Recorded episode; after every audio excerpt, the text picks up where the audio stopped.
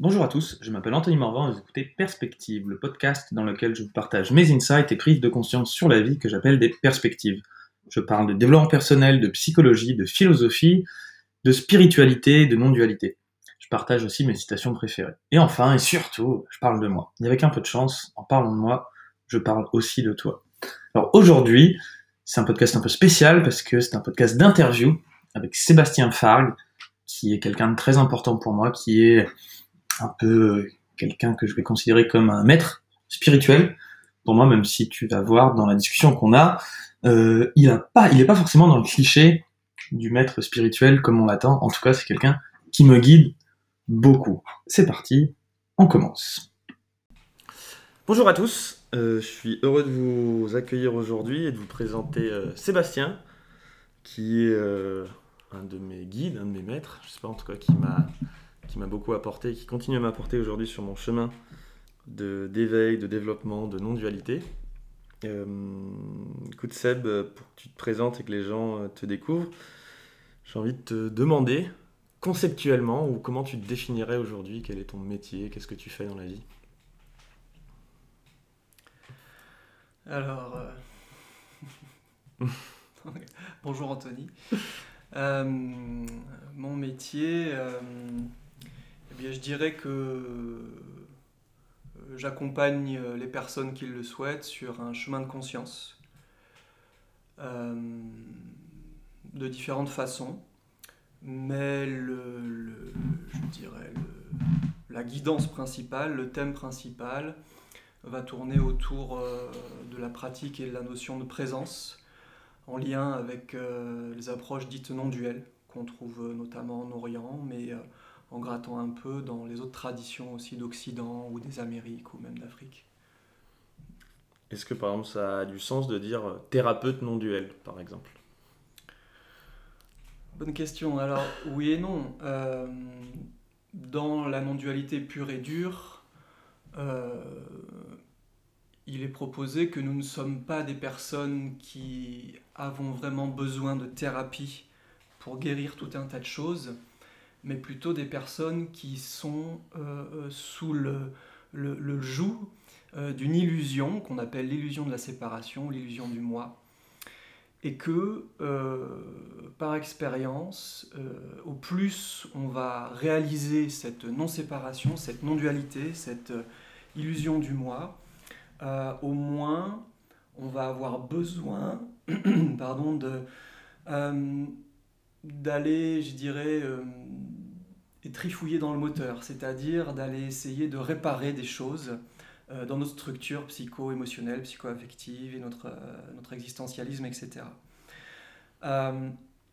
maintenant, nous n'avons pas tous, comme ça, accès à cet espace non-duel ou cet état non-duel, on dirait. Euh, qui fait que euh, beaucoup d'entre nous ont encore besoin euh, de thérapie, d'aller mettre les mains dans le moteur, d'aller voir ce qui ne va pas, en lien bien sûr avec la famille, le passé, ces programmes, ces comportements hérités que inconsciemment nous reproduisons. Et on peut voir aussi que dans beaucoup de voies spirituelles qui vont amener in fine euh, euh, à cet espace de non-dualité ou d'unité, si vous voulez, euh, il y a des, techniques de transformation, des techniques de changement de paradigme, des techniques de guérison du cœur, de guérison du corps, de guérison de l'esprit, de nettoyage, de purification, entre guillemets. Et on retrouve ça, bien sûr, aussi bien en Orient qu'en Occident, dans les Amériques, etc., l'Afrique. Ces techniques euh, issus originellement des, différentes formes de chamanisme, ensuite repris dans différentes formes de religion, monothéistes ou polythéistes, qui proposent euh, un chemin euh, progressif, on va dire, de nettoyage, d'équilibration, qui va permettre progressivement d'accéder à un état d'unité. Et en même temps, on va trouver dans certaines voies, on va dire des voies subites ou des voies directes, qui en fait euh, propose de se connecter directement à l'espace non duel sans avoir à passer par tout un chemin euh, de purification, de guérison et de nettoyage. Dans moi, ma proposition, j'essaye d'englober les deux, les deux aspects, à la fois une possibilité de contacter directement l'espace non duel sans avoir besoin de passer par toute une, batterie de, de, techniques, ce qui est possible, ce qui m'est arrivé et ce qui arrive à beaucoup d'entre nous aussi. Et en même temps, lorsque c'est nécessaire, de proposer euh, des outils ou des pédagogies plus progressives qui permettent euh, de faire évoluer nos croyances, euh, de guérir des blessures du passé, des blessures du cœur ou des programmes qui en fait ne font qu'entretenir notre illusion de séparation plutôt que de nous amener vers une, une profondeur d'unité et de non-dualité. Top, ça éclaircit pas mal de choses et ça va enchaîner sur des questions que j'avais par ailleurs. Mais du coup, si tu devais définir l'éveil, c'est quoi pour toi l'éveil? Si tu viens un petit peu de l'exprimer, mais si tu devais le... Alors, dans une perception euh, euh, pédagogique, euh, l'éveil, qu'est-ce que c'est? Et par pédagogie, juste pour ceux qui nous écoutent, parce que moi, la première fois que tu l'as dit, c'était pas forcément clair, c'est une approche graduelle avec des choses à faire qui est justement pas juste la voie subite de la non-dualité où il n'y a pas de pédagogie à avoir. Quoi. Oui, oui, oui. Dans certaines voies de la non-dualité, il est préféré la voie subite, mais dans certaines voies traditionnelles notamment, il y a un chemin, il y a une investigation, il y a une pratique. Et ça, c'est la pédagogie. Comment? Et ça, c'est la pédagogie. c'est ce que j'appelle la pédagogie. Euh, donc, qu'est-ce que l'éveil Alors, euh, euh, déjà, j'y reviendrai après, mais dans le fond, j'en sais rien. C'est quelque chose qui me dépasse. Maintenant, je dirais dans le les versions principales ou dans le mainstream, on va dire, de l'éveil, euh, plutôt dans une vision orientale, euh, l'éveil, c'est la fin de l'illusion du moi. C'est la prise de conscience que, avant d'être un être humain euh, en apparence séparé, nous sommes comme simplement une partie du corps de l'univers, une partie de la conscience universelle qui s'exprime en tant que un être humain, une personne qui s'identifie euh, à, juste à elle-même. Et donc euh, cette illusion du moi peut progressivement ou subitement disparaître. Elle peut parfois disparaître temporairement et revenir ensuite. On peut faire des mmh. allers-retours entre, on va dire, l'identification à simplement la personnalité et des moments où on prend conscience qu'on n'est pas que cette personnalité, mais que dans le fond, nous sommes ce qu'on appelle la conscience, ou la source, ou la nature de Bouddha, en fonction des traditions. Ça n'a pas grande, grande importance. Euh, et que du coup, une perception du réel, quand on est dans cette forme d'unité ou de non-dualité, elle est un peu différente que la perception qu'on a euh, quand on se croit être euh, une entité séparée, uniquement dépendante de sa propre intelligence, sa propre volonté, ses propres muscles, si je puis hmm. dire, pour gérer la condition humaine, gérer la réalité, répondre au quotidien à beaucoup de choses.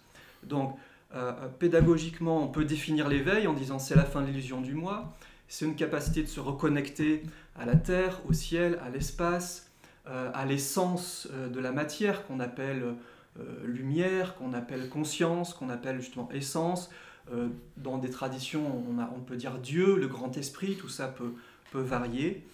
ce qui amène évidemment des modifications souvent progressive de notre comportement, de notre façon d'agir, etc.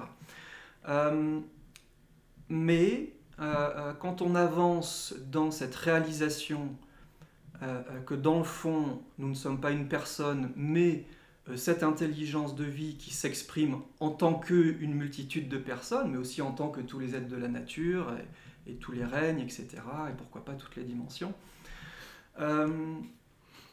il y a une déconstruction de notre savoir, euh, et même de notre savoir spirituel, et euh, même une relativisation du langage. Ce qui fait que, euh, j'aime bien cette, cette citation du, du, Dalai Lama, par exemple, qui dit l'éveil, c'est le début de l'entrée dans l'inconnu, et ensuite on avance et on, on, on approfondit, je dirais, une, une une vivance, une façon d'être en vie avec de moins en moins de repères. Ce qui fait qu'au bout d'un moment, évidemment, on ne va plus pouvoir euh, conceptualiser l'éveil comme étant un état délimité, une fonction délimitée, un niveau de sagesse délimité dont on peut parler, qu'on peut chosifier, qu'on peut objectifier euh, et définir. Donc on va quitter de plus en plus les définitions comme étant des vérités ou des conclusions sur la réalité, euh, pour entrer de plus en plus dans l'inconnu, c'est-à-dire quelque chose que je ne peux pas saisir, ni avec ma pensée, ni avec des états, ni avec des sentiments, ni avec des sensations, ni avec des perceptions. Hein. Donc on mm. va perdre progressivement euh, euh, pied quelque part euh, et qu'on ne peut plus définir voilà, exactement ce qu'est, ce qu'est l'éveil. Il y a une citation aussi qui est, je crois, tirée de ton livre, La présence intégrale. Je crois que c'est de là, en tout cas, elle vient de toi, qui est L'éveil, c'est la fin de la quête qui cherche à en finir. Moi, j'avais beaucoup aimé, parce que ça représente un espèce de, de koan, tu sais, où le, justement, tu es dans un concept, mais qui conceptuellement fonctionne pas, parce que la mhm. quête, tu cherches quelque chose, et si c'est la fin de quelque chose qui cherche à en finir. J'ai bien aimé aussi pour compléter euh, ce que tu viens de dire sur le Dalai Lama et sur l'objectivation et le fait qu'il y a forcément quelque chose, quoi. Oui. merci. Euh, cool. Euh, d'ailleurs, tu as, employé deux mots, tu as dit éveil et réalisation. Ça me fait penser à... J'ai rencontré un ermite pendant le confinement, un ami d'Eric, en commun, enfin bref. Et euh, ce gars justement m'a dit qu'il faisait lui la distinction sur son chemin, donc c'est un ermite chrétien qui vit depuis 25 ans dans son église, la distinction entre éveil et réalisation. Et selon lui, il y avait une première expérience d'éveil où justement tu rentrais dans l'inconnu, mais après peut-être potentiellement tu retournais euh, dans le connu. Et du coup, lui, il avait, il m'exprimait que ça faisait, il avait eu un éveil il y a 25 ans, et puis 25 ans plus tard, il méditait, il vivait donc sa vie euh, en ermite. Et il était sur son chemin de réalisation où il se rapprochait progressivement de plus en plus grâce à une pédagogie du coup qui s'était auto-créée ou en suivant je ne sais quelle méthode, mais de cet état justement qu'il a vu de façon subite une première fois. Et je pense avoir eu un, enfin, vivre un peu la même expérience, avoir un certain éveil. Et après, bon, ok, mais au quotidien, justement, cette pédagogie pour m'en rapprocher, c'est ce qu'il appelait donc la réalisation quand, es, quand tu t'en rapproches et où euh, quand tu es de façon continue dans cet état d'éveil mmh. euh, qui redescend plus. quoi. Mmh. Qu'est-ce que, est-ce que ça te parle, cette notion? Oui, oui, oui. Quand on, quand, on, quand on gratte un peu dans les, dans les textes, notamment, moi je, j'étudie un peu les, les, textes du bouddhisme, les sutras, notamment du, du, Mahayana, euh, on se rend compte que euh, l'image d'Épinal que euh, l'éveil, c'est un truc qui vous tombe dessus ou qui vous arrive parce que vous avez médité et qu'ensuite c'est les grandes vacances. Ça, ça peut arriver, mais c'est pas la majorité. Quand on va gratter dans des traditions euh, multimillénaires de personnes qui sont dans cette quête et cette réalisation de l'éveil, euh, pourquoi pas cette expérience de l'éveil, on voit que c'est un peu plus complexe et que justement on peut, pédagogiquement parlant, faire émerger des stades ou des degrés. Et donc, on va rencontrer différents enseignements qui nous disent oui, alors il y a euh, l'éveil, après il y a ceci, après il y a cela, après il y a la réalisation, par exemple, et, beaucoup vont, témoigner de ça. Et euh, c'est aussi mon expérience d'avoir vécu, euh, dire, un aspect d'éveil ou un petit éveil à 25 ans, où j'ai pu réaliser, prendre conscience de cette dimension en nous qui n'est pas nous. Euh, cette dimension de conscience euh, qui euh, est au-delà de du mental, au-delà des pensées, au-delà des émotions, etc. Un espace où n'est pas l'ego, hein, comme un espace de pure conscience, si vous voulez. et ensuite, il peut y avoir tout un chemin, je dirais, à la fois d'intégration de cette mmh. expérience d'éveil et d'approfondissement de cette expérience d'éveil, qui est aussi une, expérience de silence intérieur, une expérience d'unité. Hein. Euh, et euh, pour ma part, j'ai vécu, euh, bah, depuis 25 ans que je suis sur ce chemin, plusieurs moments clés que je pourrais catégoriser comme étant des, des, des éveils ou des petits éveils ou des choses comme ça qui euh, m'ont permis graduellement de déconstruire mes croyances euh, euh, bah, sur moi, sur le monde, sur ce que c'est l'éveil justement, mm. sur ce que c'est qu'une personne dit éveillée, sur ce qu'il y a à faire, sur ce qu'il n'y a pas à faire. Donc progressivement, il y a eu cette déconstruction lente au travers du temps et à par moments comme s'il y avait des caps qui se passaient, des seuils, des moments où on pouvait dire il y a un avant, il y a un après, mais qui n'ont pas transformé ma vie à 100%.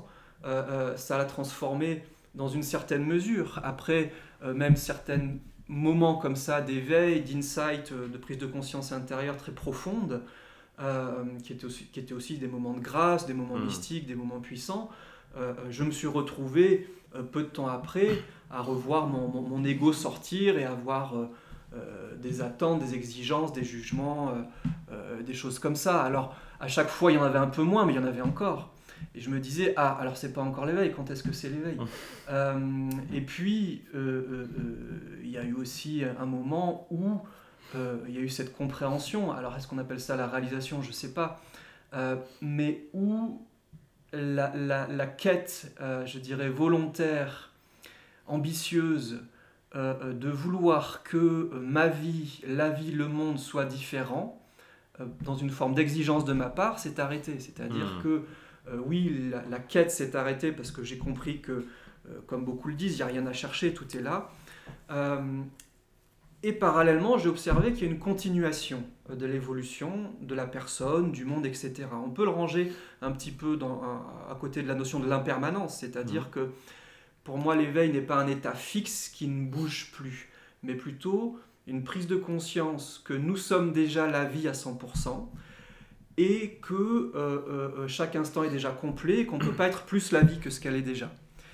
Parallèlement, il y a ce que moi j'appelle le devenant de l'univers. Alors c'est peut-être un peu bizarre, mais c'est-à-dire que l'univers n'arrête pas de s'expandre pour autant, il n'arrête pas d'évoluer, de changer, dans une espèce de ronde mystérieuse, peut-être d'évolution, peut-être d'involution, peut-être d'équilibration. Je n'ai pas conclu là-dessus, ça me dépasse. Euh, mais les choses ne restent pas telles qu'elles sont. Hein. Donc euh, l'idée d'un éveil fixe où les choses restent telles qu'elles sont, pour moi, c'est une forme d'illusion, une forme de fixation de, spirituelle ou de fixation sur un état. Hein. Quand on va dans des traditions comme le zen, ils préviennent bien que si vous avez un éveil, un satori comme ils disent, ou un kensho, qui est une forme de petit satori, il ne faut pas s'attacher à ça, hein, parce que ça passe et qu'il s'agit euh, euh, d'accueillir euh, la vie telle qu'elle est, et non pas de se fixer sur un état de grâce qui devrait devenir général. Mmh. Comme étant tout le temps dans une forme d'amour, de potentialité, de paix. Euh, ces états peuvent venir et partir. Il y a des états aussi désagréables qui peuvent venir et partir. Mais pour la personne, en tout cas dans cette tradition zen, si, en tout cas de ce que j'en ai compris, on ne cherche pas un état extraordinaire, mais on va ressentir et expérimenter au travers de l'état ordinaire ce qu'on appelle l'éveil. Hein, on n'est plus dans une quête du nirvana ou de quelque chose d'idéal, mais plutôt dans une espèce d'alliance ou d'indistinction entre le nirvana et le samsara, c'est-à-dire euh, par exemple le paradis et l'enfer, ou euh, euh, l'immobilité et le mouvement. Et on, arrive dans ces, dans ces voies du milieu, dans ces choses d'équilibre, hein, comme dans le Madhyamika du bouddhisme Mahayana ou le taoïsme, où on ne juge plus les choses comme elles arrivent et notre relation à ce qui se passe devient différente. Et cette, euh, euh, moi je parlerai peut-être de libération, c'est-à-dire que j'ai de moins en moins de préférence par rapport à la qualité de mes expériences. Et c'est pas parce que je peux avoir de temps en temps une expérience euh, désagréable ou douloureuse que je ne suis pas pour autant déjà 100% la vie. Hmm. Hein, et que les expériences désagréables cessent d'être des problèmes psychologiques, mais simplement des choses qui arrivent et qui sont naturelles et euh, je ne les combats plus, et je ne cherche plus à les transformer euh, euh, forcément, et de là découle une paix parce que on arrête simplement de, de, de, juger la vie, de juger l'intelligence de l'univers en croyant que nous on sait ce, qui de, ce que l'univers devrait faire. Hmm. Hein. voilà. dans, dans, tout ce que tu dis, ça me fait penser à une citation de Ramdas que je t'ai déjà partagée et que j'aime beaucoup qui dit Tout est parfait dans le monde, ainsi que mon envie de le changer. Elle aussi, elle est mmh. parfaite. Mmh. Et là, j'ai plus l'impression que tu viens de parler, de mon point de vue, de la mmh. partie sagesse. Voilà, je, tout est parfait, j'accueille ce qui est. Mais après, tu m'as aussi parlé de l'éveil du cœur, l'éveil un peu plus, euh, je sais pas, on dirait quoi, psychique ou l'éveil de l'esprit. Est-ce que là, dans ce que tu décrivais, tu inclus aussi l'éveil du cœur ou est-ce que c'est venu peut-être après ou c'est quelque chose d'un peu, Alors oui, dans, dans... moi, j'ai voulu... Euh, faire une petite pédagogie d'une espèce de d'étape dans, dans, cette histoire d'éveil, un peu telle que moi je les ai vécues et telle que je les ai théorisées. Ce sont mmh. des représentations, ça, ça, ça, décrit pas tout euh, ce que j'ai pu vivre ou, même le phénomène euh, mmh. évolutif de la vie et de l'éveil, mais pour donner un peu des repères, des fois, oui, il y a cette histoire d'éveil de l'esprit, éveil du cœur, éveil du corps. Euh, la sagesse, cette réalisation que tout est là, etc., pour moi est plus une histoire d'éveil de l'esprit.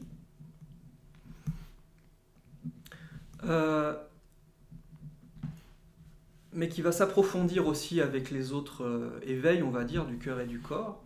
L'éveil du cœur va être vraiment pour moi l'éveil de l'immanence, c'est-à-dire euh, euh, ressentir la présence au travers de toute la création, on va dire, de tous les phénomènes.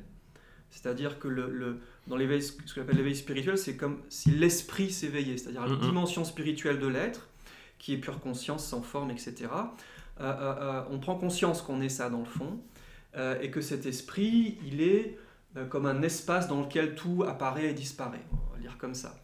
L'éveil du cœur va être un petit peu plus euh, incarné dans le sens où on peut euh, sentir, percevoir que euh, cette, cet espace d'éveil est aussi comme une espèce d'énergie universelle ou une lumière qui habite tous les êtres et toutes les choses, sans aucune exception.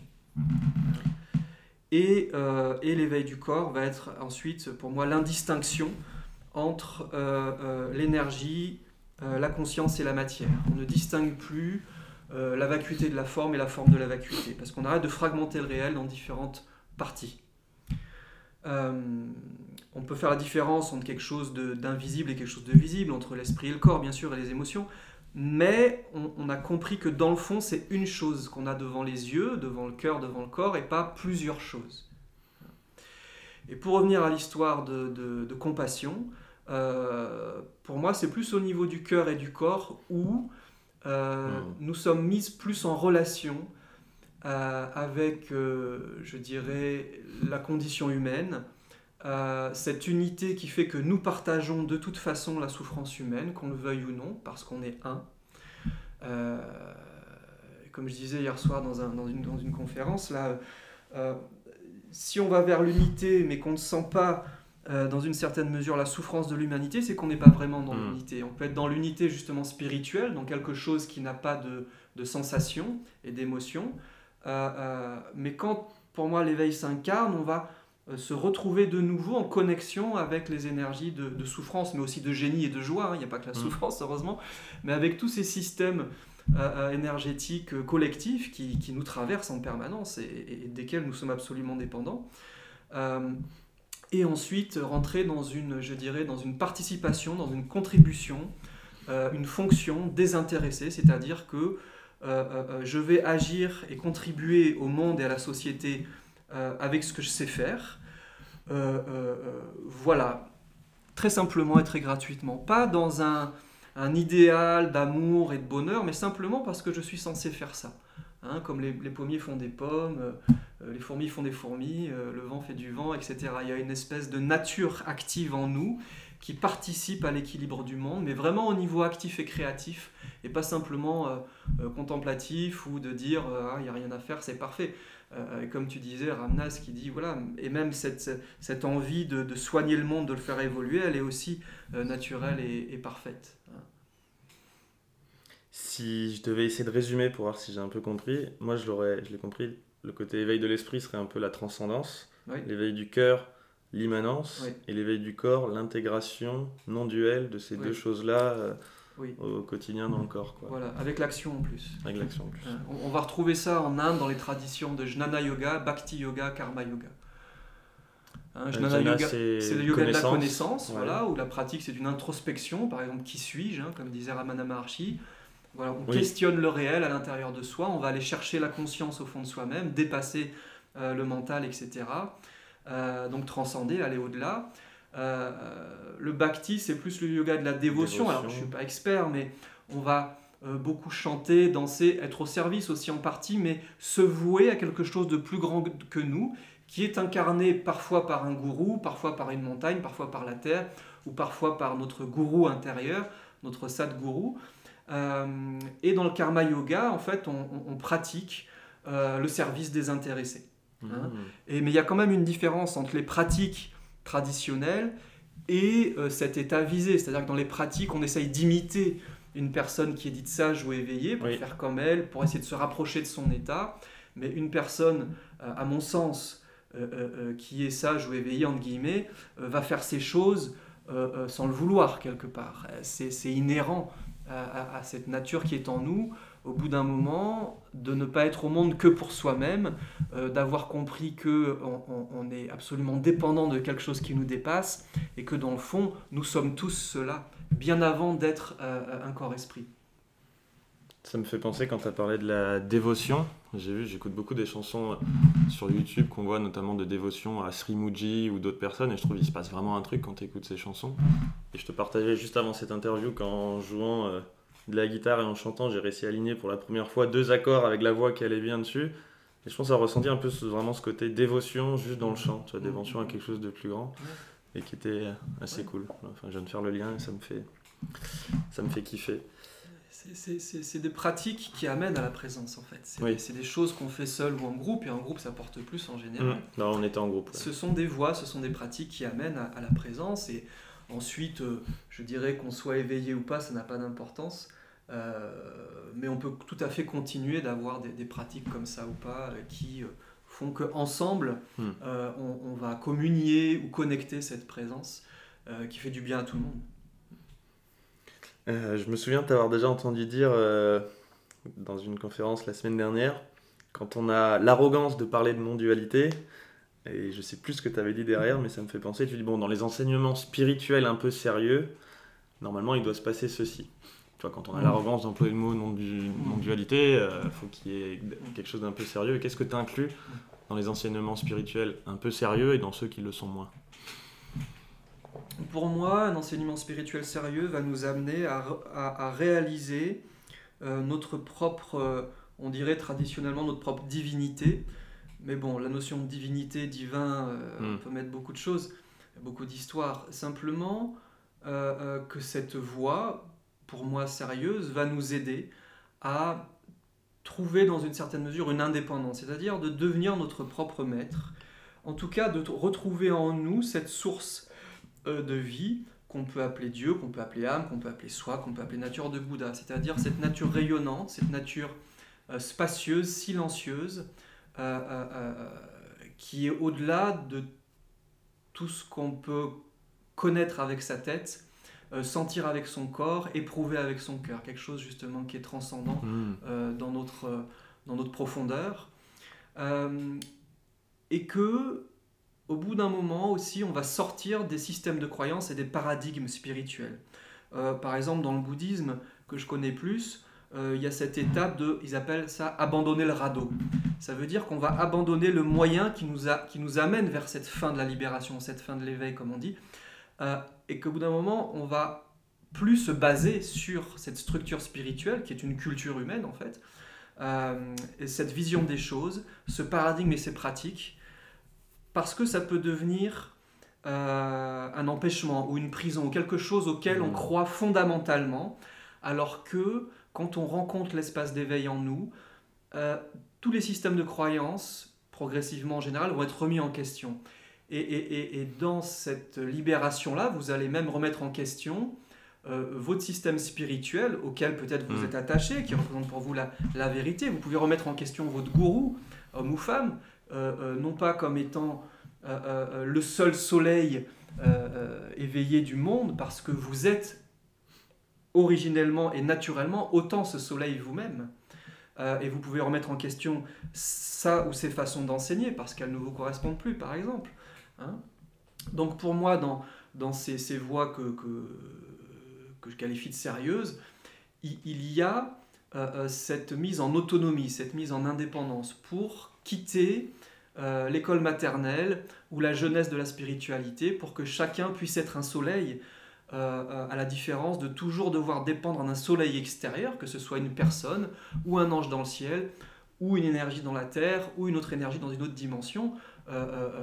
voilà, on, réalise sa propre nature qui est la même que celle de, tout ce qui existe.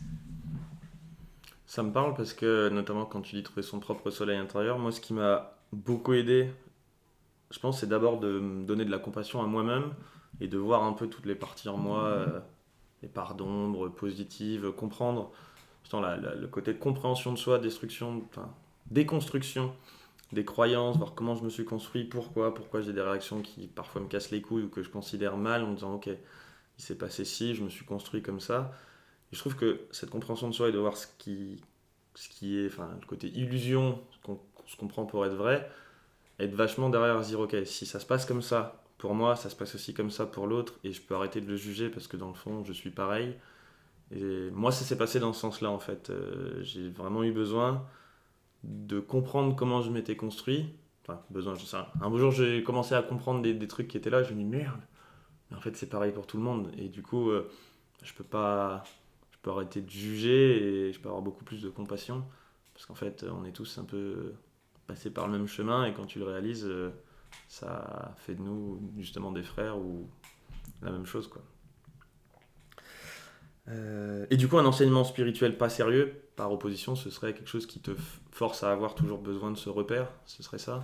Oui, qui, euh, qui va démesurément fixer sur euh, la souffrance et l'ombre aussi, comme étant du poison à rejeter. Hmm. Parce que d'un point de vue non duel et de mon point de vue, ce qu'on appelle l'ombre et ce qu'on n'aime pas, ce qui est gênant, est complètement constitutif de notre équilibre.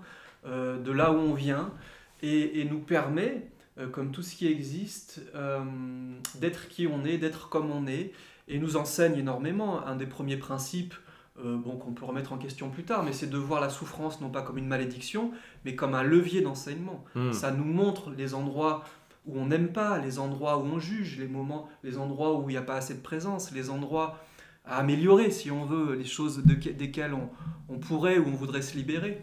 Hein, donc euh, euh, euh, l'ombre, loin d'être une menace à détruire, devient, j'appelle ça des fois les maîtres de l'ombre, un gourou.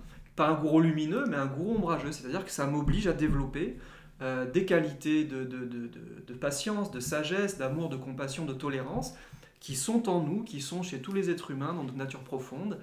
Et c'est juste la façon de voir l'ombre qui fait que elle va être quelque chose que l'on rejette euh, qui euh, pour nous ne devrait pas avoir sa place, ou plutôt comme quelque chose qui nous enseigne et qui du coup nous fait grandir. Hmm. Ce qui fait que euh, progressivement, les moments agréables comme les moments désagréables vont devenir des, des serviteurs, des leviers pour nous permettre d'avancer dans notre voie d'éveil et de réalisation. Ça me fait penser que je crois que gourou en sanskrit ça veut dire dispeller of darkness, c'est-à-dire ce qui met de la lumière sur l'ombre. Et forcément, du coup, c'est les deux faces d'une même pièce, parce que si tu ne sais pas où est l'ombre, tu peux pas mettre de la lumière dessus. Donc l'ombre en elle-même participe au processus du gourou, et en elle-même une partie du gourou, en effet. Parce que si tu sais pas ce que tu dois éclairer, ça restera jamais dans l'ombre. En effet. Celui qui dissipe les nuages. Un hein, gourou ou celui qui a du poids. il y a différentes traductions. Et, celui qui a du poids Celui qui a du poids, ouais, j'ai entendu ça comme, euh, comme traduction une fois. Ah. Donc c'est autre chose, ça parle d'autre chose. Ok. Euh, c'est aussi dans ces, dans ces spiritualités sérieuses où euh, on nous propose de vivre le plus consciemment possible tout ce qui se passe, l'agréable comme le désagréable. Donc hmm. loin de fuir les émotions désagréables, on va les vivre en conscience. Alors on va pas les rechercher non plus d'une façon masochiste, mais quand elles sont là, on les vit en conscience, on est avec, on est avec sa colère, on est avec sa peur, on est avec sa tristesse, comme on est avec sa joie, son plaisir, euh, sa fraternité, sa lumière. Hein, et on va de moins en moins euh, rejeter l'ombre et essayer de s'accrocher que à la lumière pour aller dans cette forme justement de non-dualité où tout participe de ce que nous sommes. Et je trouve que même la souffrance dans un chemin d'éveil, elle a vraiment sa place, que c'est bien souvent le début. En général, on ne se lance pas dans un chemin de guérison ou d'éveil quand on est déjà bien, entre guillemets, la plupart des gens commencent en mode euh, ça va pas, je veux juste régler ce problème-là. Et puis on se rend compte en déconstruisant le fil que oui, bah, peut-être que ce problème-là, c'était pas le vrai problème et qu'il y a quelque chose d'autre euh, à déconstruire pour y arriver. Et ça me fait penser à Anthony Demelo. Je sais pas si tu connais, c'est un gourou euh, indien qui a écrit Awareness. En français, je connais pas le titre. Mais il y a un passage comme à compréhension. J'ai adoré ce que le mec est thérapeute et en même temps euh, guide spirituel. Et il dit parfois j'ai du mal à gérer mes deux rôles parce qu'en fait les gens viennent me voir en tant que thérapeute et veulent justement que je leur euh, retire de la souffrance, qu'on fasse baisser le niveau de souffrance. Et du coup ils arrivent chez moi, ils sont à, quand ils viennent me voir ils sont à 95% de souffrance sur 100 parce que sinon ils ne viendraient pas. Et euh, je travaille avec eux et leur but c'est de passer à 90, 85, 70 peut-être, 70. Bon, ils peuvent vivre avec 70. Quelques mois plus tard, ils reviennent quand ils sont de nouveau à 95, ils on rebaisse et ils passent leur temps entre 70 et 95. Et lui, il dit hmm, Parfois, je suis perdu, j'ai ce paradoxe, j'ai juste envie de leur dire Non, non, vas-y, continue, reviens quand tu es vraiment à 100. Comme ça, il y a un truc qui va switcher, tu vas dire Ça, j'en peux plus, et tu vas passer dans un autre paradigme. Et il dit donc, en gros, le guide spirituel qui est en moi a envie de dire Souffre encore un peu plus pour te rendre compte que justement, euh, la souffrance, c'est là pour te montrer. Euh, une certaine voie de libération parce que sinon, euh, si si tu l'as fait baisser, que tu connectes pas avec cette souffrance, bah, tu resteras tout le temps dedans, mm. entre guillemets. J'avais trouvé ça euh, assez fascinant. Euh, oui. oui. tout à fait. La, souffrance a vraiment un grand rôle dans notre cheminement. Euh, parfois, dans, dans, dans, ce que je raconte, il y a ces, notions de thérapisme et de spiritualisme. À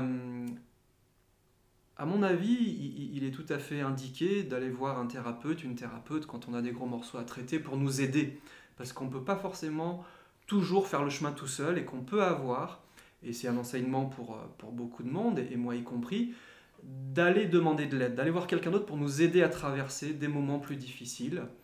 Euh, et ça marche. Et ça va marcher jusqu'à un certain point, parce qu'après, euh, comme tu disais, on peut revenir avec de nouveau de la souffrance et de nouveau se libérer. Et il peut y avoir après comme une, espèce de quête comme ça, ce que j'appelle le thérapisme, de, thérapisme pardon, de vouloir tout guérir. Euh, soit de vouloir se guérir en entier, soit de toujours dépendre euh, euh, d'une pratique thérapeutique et, de personnes thérapeutes qui vont nous aider. alors ça marche jusqu'à un certain point, et c'est là où après il y a peut-être aussi le, questionnement de Anthony de Mello entre guide spirituel et thérapeute, c'est-à-dire que au bout d'un moment, la spiritualité nous propose de changer de vision, pourquoi pas de paradigme, on va dire temporairement, mmh de ce qui fait notre souffrance, c'est bien sûr en grande, partie des choses que nous avons reçues ou subies euh, du passé, notoirement, euh, la famille, etc. Euh, mais c'est aussi quelque chose que nous créons par nous-mêmes tous les jours. par notre façon de penser, notre façon de relationner avec nous-mêmes, notre façon de relationner à la réalité. Ce que propose une, une spiritualité dite sérieuse, euh, pour moi, c'est justement de faire évoluer notre capacité à relationner avec le réel et de faire évoluer notre perception des choses pour, je dirais, progressivement déraciner la souffrance, le mal, entre guillemets, ce qui nous fait mal, à sa source. Hmm. Et ça, le bouddhisme nous le dit très bien, comme beaucoup de traditions, la racine de la souffrance, c'est l'illusion de l'ego. C'est-à-dire que tant que je crois être une personne séparée, indépendante, euh, qui doit s'occuper d'elle et des autres de façon autonome, avec euh, sa petite tête, ses petits muscles, etc., euh, il y, a, y, a, vraiment cette, cette souffrance psychologique qui, qui, qui, est là, qui est alimentée et qui peut me grandir. Dans, dans, cette histoire de, fin de l'illusion du moi, nous pouvons encore bien sûr traverser des moments de difficulté, de douleur, d'émotions désagréables, mais euh, euh, ces expériences ne vous arrivent pas à vous, elles arrivent à la conscience. Donc vous cessez de prendre pour vous, de prendre personnellement hein, ce qui se passe. Je crois que c'est un des premiers accords Toltec, si vous connaissez le mmh. bouquin, euh, je parle à tout le monde. on va arrêter progressivement de prendre les choses personnellement et de croire qu'on est, comme tu disais, la seule victime d'un truc. Et comme tu disais, quand on avance un peu en soi, on se rend compte que tout le monde va vivre différentes émotions, que tout le monde a plus ou moins de casseroles familiales, que tout le monde en veut à un tel, juge un tel, euh, est un peu perdu, euh, euh, n'arrive pas vraiment à, comprendre ce qu'on fait là et pourquoi, etc. Il y a beaucoup de, souffrances existentielles, psychologiques comme ça, et qu'on est tous un petit peu dans le même bateau. Hein. parfois, on pense que c'est une même, une même, galère, je dirais. Mmh.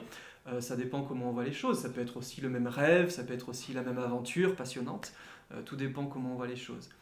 Euh, et donc il y a cette, cette différence entre, je dirais, une voie non duelle pure et dure, qui à un moment va dire, bon, la thérapie, ça suffit, parce que ce n'est pas une façon de relationner avec le réel qui va vous permettre de vous libérer jusqu'au bout. Ça hmm. libère jusqu'à un certain point, mais au bout d'un moment, euh, euh, euh, c'est une façon de voir les choses qui fonctionne, mais quand on, va vraiment dans ce cœur de l'éveil, c'est une façon de voir les choses comme une autre, mais qui n'est pas celle qui amène complètement au bout du chemin. En tout cas, à mon sens, c'est dans ce que je peux percevoir. Et c'est pour ça, encore une fois, qu'on entend dans la non-dualité, des fois, il n'y a rien à faire. Hmm. La thérapie, ça empêche plutôt. Alors, oui et non. Pour des personnes, je dirais, suffisamment avancées euh, euh, euh, ou guéries, oui. Mais combien de week-ends j'ai donné sur la présence, avec des beaux moments d'ouverture, de paix pour tout le monde, d'éveil, et combien me disaient quand je rentre chez moi, ça part. Et de hmm. nouveau, je souffre de ma famille, je souffre de la société, je souffre parce que ce qui alimente la souffrance en nous n'a pas pris fin. Hein euh, et que pour aider à, déconstruire ce système de souffrance, pour beaucoup d'entre nous, ça passe par de la thérapie, ça passe par ces systèmes de transformation, pratiques, etc. Et, pour finir là-dessus, euh, j'avais lu un jour un bouquin de, euh, Saint Jean de la Croix, un mystique espagnol, qui disait euh, c'est à, à l'enseignant spirituel de sentir euh, quelle personne a encore besoin de mmh. pratique et quelle personne n'en a plus besoin. C'est-à-dire que la personne qui en a plus besoin, elle peut se laisser porter, euh, aller dans ce que j'appelle la voie libre, c'est-à-dire faire tout ce qui lui vient, qui peut être de la thérapie ou pas, pour ensuite aller à un autre niveau, si je puis dire. Mais dire à quelqu'un qui a rien à faire alors que la personne est dans une blessure émotionnelle chronique, alors, ça peut aider, pourquoi pas, mais à mon avis, ça va pas faire le boulot, quoi. Hmm, c'est là toute la finesse, justement, peut-être d'avoir soi-même fait ce chemin et de sentir à quel moment euh, on... Bah, à quel moment, justement, si on se met 100% à la place de l'autre et qu'on ressent ce qu'il ressent, on se dit non, là, moi j'ai eu besoin à ce moment-là d'avoir encore un travail fait, et puis à partir de là, j'ai eu besoin d'arrêter de me chercher des problèmes ou de les accepter, de les vivre pleinement, sans justement. C'est la fin de la quête qui cherche à en finir d'avoir des problèmes. Il y aura toujours des problèmes et être OK avec le fait qu'il y aura des problèmes et les vivre pleinement. Oui. Euh, c'est un point qui est super intéressant parce que j'en parlais hier avec Thibaut, un ami qu'on a en commun, où justement, euh, je lui disais, vu que dans le groupe ici, on est beaucoup de gens un peu mm. thérapeutes, mm. et je lui dis, mais à quel moment justement tu te dis, bon, bah, je ressens ça et je dois aller le traiter avec euh, quelqu'un, un thérapeute, faire une séance? Je dis, bah, il y a des moments, ouais, il y a des trucs que je vis, bah, je je, commence à me dire, bah, je, les ressens et c'est ok. Mm. C'est pas grave si je les traite pas tous. De toute façon, toute ma vie, il y en aura plein. Ou pas, j'en sais rien. peut-être qu'un beau jour, j'arriverai à ce moment. Comme, mm. Même si tu dis que normalement ça se fait pas, peut-être qu'un jour je serai en vacances et il y aura mm. plus jamais de problème. Je crois que je commence à, arriver à ce moment où je me dis, bon, qu'il y a des trucs qui sont là et je suis ok avec le fait qu'ils soient là parce que c'est se lâcher prise sur euh, pas chercher à tout guérir, pas chercher à être parfait, pas chercher à être éveillé. En effet, il y en a plus. il y a juste un flux, quoi, une vie, un truc, euh, une expérience. Euh. Donc, euh, ça m'a fait penser à une autre question. Est-ce qu'elle va me revenir? Parce que je ne l'ai pas noté Oui, spiritualité et ego. Je me suis fait la réflexion aussi hier, ce qui se passe, et je trouve qu'au bout d'un moment, sur un chemin spirituel, tu commences à... Enfin, je vais parler pour moi je commence à bien me comprendre, à bien comprendre et justement, par empathie autre, à bien savoir, avoir l'impression en tout cas de comprendre où en sont les autres, ce qu'ils peuvent ressentir, parce que étant moi-même passé par là, je me dis, ok, c'est toujours une projection, mais à un moment, je ressentais ça. Et ça peut apporter un certain ego de se dire, putain, en fait, je comprends mieux, ou alors je ressens mieux, ou je, tout ça. Et paradoxalement, il y a ce côté d'avoir envie de le partager. Tu vois, que tout le monde puisse suivre ce même chemin, que tout le monde s'éveillent petit à petit, se sentent mieux. Et en même temps, je sens qu'il y a ce côté égotique qui est putain, ça me fait du bien, ça nourrit mon ego, que de pouvoir être celui qui partage ce truc-là. Euh, je me dis juste que vu ce que tu fais, vu l'impact que je vois que tu as sur les gens, comment est-ce que tu as transcendé ça ou comment est-ce que tu vis ça encore aujourd'hui? Ce côté. Euh, l'ego d'être celui qui est le plus éveillé et qui arrive à partager l'éveil, entre guillemets. Oui, oui, oui. J'ai, comme tout le monde, euh, euh, en tout cas, j'ai eu un ego spirituel. Peut-être qu'il y en a encore un peu, je ne saurais pas dire, ou par moment. Euh,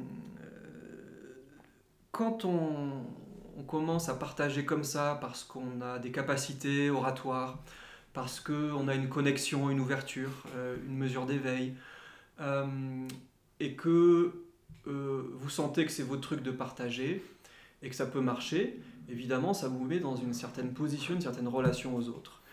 Et euh, dans une certaine partie des gens qui viennent, euh, il y a des personnes qui euh, sont dans, dans, cette relation un peu classique du, du, disciple au maître, de l'enfant aux parents, on dirait dans notre mmh. jargon occidental psychanalytique.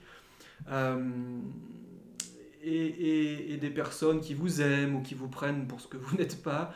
et évidemment, pour un ego blessé, euh, ça fait du bien de se sentir aimé. Et moi, euh, euh, il y a maintenant plus de 12-13 ans, quand j'ai commencé à enseigner, ça m'a fait beaucoup de bien de voir que je pouvais faire ce que j'aimais et que j'étais aimé au travers de ça, parce que je portais une blessure d'humiliation de l'adolescence, parce que euh, je m'aimais pas complètement, et donc ça m'aidait à continuer mon chemin d'amour de moi, de, de, de recevoir aussi bah, des, des reconnaissances par rapport à quelque chose que j'amenais. Il y avait une transaction qui était aussi assez claire.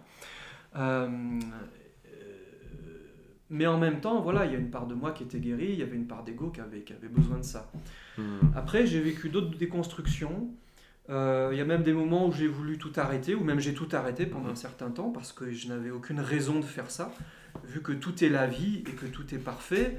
Euh, quand il y a cet éblouissement qui est là, et qui penche plutôt vers le tout est parfait, il n'y a rien à faire, hmm. qui est une phase, hein, euh, mais qui n'est pas un absolu ni une vérité absolue, alors je me disais, mais à quoi bon? Parce que si c'est pas moi qui enseigne, c'est un autre. Si c'est pas un maître spirituel, une, une, une, une, une femme enseignante spirituelle qui fait euh, le boulot, c'est la vie qui va faire le boulot en tant que votre voisin, en tant que votre maman, en tant que votre enfant, en tant que votre patron, en tant que votre bagnole, en tant que votre société, euh, qui va vous obliger à avancer sur votre chemin parce que ça devient intolérable, ou qui va vous inspirer au travers d'une chanson, d'une pratique, quelle qu'elle soit, vous inspirer la présence ou aller plus loin, ou, vous reconnecter à votre sagesse intérieure. Donc qu'est-ce que moi je vais aller en rajouter en mmh. disant oui les gars écoutez la présence c'est chouette, on peut avancer, on peut s'éveiller, tout ça, sachant qu'aussi dans ce moment où, tout ça, cette histoire de spiritualité s'est effondrée pour moi, euh, j'ai vu que la voie spirituelle euh, euh, et même dans une certaine mesure les voies thérapeutiques, c'était des façons d'appréhender le réel qui n'étaient pas totalement justes, qui étaient une forme de délire comme un autre. Et je me disais, mhm. ben, je peux être autant footballeur que politicien, que businessman, que enseignant spirituel. Au niveau de la conscience, ça revient au même. Ouais il n'y a pas de niveau de valeur pour la conscience, il n'y a pas de priorité. Il y a des gens qui sont plus dans le spirituel, il y a des gens qui sont plus dans le matériel, l'artistique, le familial, tout ce que vous voulez, et tous euh, euh, font partie de la grande expression mystérieuse de ce qui est. Et je me suis dit, bah, finalement, pourquoi je vais m'emmerder à essayer d'enseigner des trucs en plus qu'on peut même pas enseigner avec des mots, en en parlant pendant des heures, euh, pour finalement comprendre que tout ça, c'est du flanc euh, qu'on on, ne cesse de se fuir au mhm. travers de théories et de pratiques qui vont nous aider un moment à nous rapprocher de nous-mêmes. Mais s'il y a, comme tu disais, cet ego spirituel ou thérapeutique qui vient, on va avoir besoin de continuer d'être quelqu'un de spirituel et de thérapeutique mhm. parce qu'on est devenu dépendant de cette façon de voir les choses. Alors que s'il y a une libération ou une réalisation, c'est que justement, euh, tout est relatif, y compris ma vision du monde spirituel, cette culture spirituelle humaine, qui est une autre forme d'illusion que toutes les formes d'illusion mm. qu'on a quand on se raconte des histoires auxquelles on croit en dur. Quoi. Hein. Je le vois aussi euh, quand tu dis ça, ça m'a fait penser, je me dis, bah, dans tous les cas, cela est, et s'il y a un ego spirituel qui a besoin d'être nourri en partant dans le truc, bah cool, c'est pas mal non plus, il est là, il fait partie du bordel euh, tout autant que celui qui est éveillé et qui le fait par pure euh, dévotion ou c'est au sens sagesse en tout cas euh, les deux sont sont les mêmes quoi. Et en même temps, tandis que j'en en même temps, tandis que j'en prends conscience, cet ego va se déconstruire parce qu'il est vu, il est démasqué. Ah oui, je me vois en train de faire le malin, je me vois en train de faire des regards de fou là avec plein de lumière, je me vois euh, en train de faire hey, hey, t'as vu un peu comme je suis cool, euh, des trucs comme ça, intérieurs, tu vois, qui sont des espèces de, de plaisir personnel ou de, de, mm. de, de s'asseoir sur ses lauriers ou de choses comme ça, qui sont tellement humains, tellement classiques que c'est normal. Et, mais quand on les voit, et là on revient sur cette voie progressive qui dit euh, oui, ce qui est ok, et en même temps, au plus tu le vois, au plus tu t'en libères. Mm. Et, et, au moins tu te fais prendre par tes propres jeux de retour de fonction spirituelle ou d'avoir un niveau spirituel dans la libération, il n'y a pas de niveau spirituel, on n'en a rien à foutre. Euh, euh, euh, on, s'en fiche de, plaire, hmm. parce que c'est pas le but. on est dans un mouvement qui nous dépasse, on fait ça parce qu'on n'a pas le choix, parce qu'on est fait pour ça, point barre. Et, si on nous aime bien, ok, si on nous aime pas, ok. Et, et bon, je préfère encore, oui, les caresses que les baffes. Mais bon, euh, euh, je fais pas ça pour être aimé, quoi, parce que c'est aussi un endroit où il y a des difficultés, qui, où il y a des enjeux, des challenges. Faut pas faire n'importe quoi, faut pas faire rêver les gens à n'importe quoi. Hmm. Euh, il y a des gens des fois qui vous rentrent dedans, qui sont pas d'accord, qui vous disent que vous êtes hmm. fou, que vous avez rien compris. Ah, bah, Donc voilà, c'est pas la meilleure place, hein, être leader, et même dans quelques domaines que ce soit, c'est pas une place facile. Donc, alors après, si on a une flopée de gens à, euh, qui croient comme nous et qui nous aiment et qu'on s'entoure que de ces gens-là, euh, c'est plus facile, quoi. Hein. et si on vous chante des chants d'adoration, évidemment, alors pourquoi pas? Mais bon, moi, c'est pas mon truc. Oui, oui. Pas encore, peut-être. on verra, qui sait? Je sais pas, t'as raison.